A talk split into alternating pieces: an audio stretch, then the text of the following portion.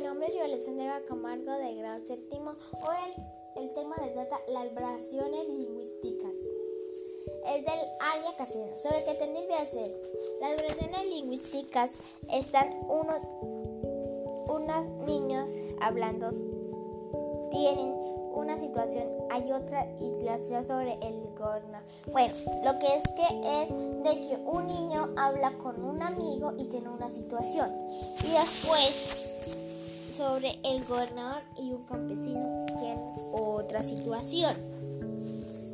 Y después hay de otra, de otro es del director y un estudiante que tienen una situación de creo que mal educado. Y hay otra del hijo y el padre que tienen otra situación que tuvieron.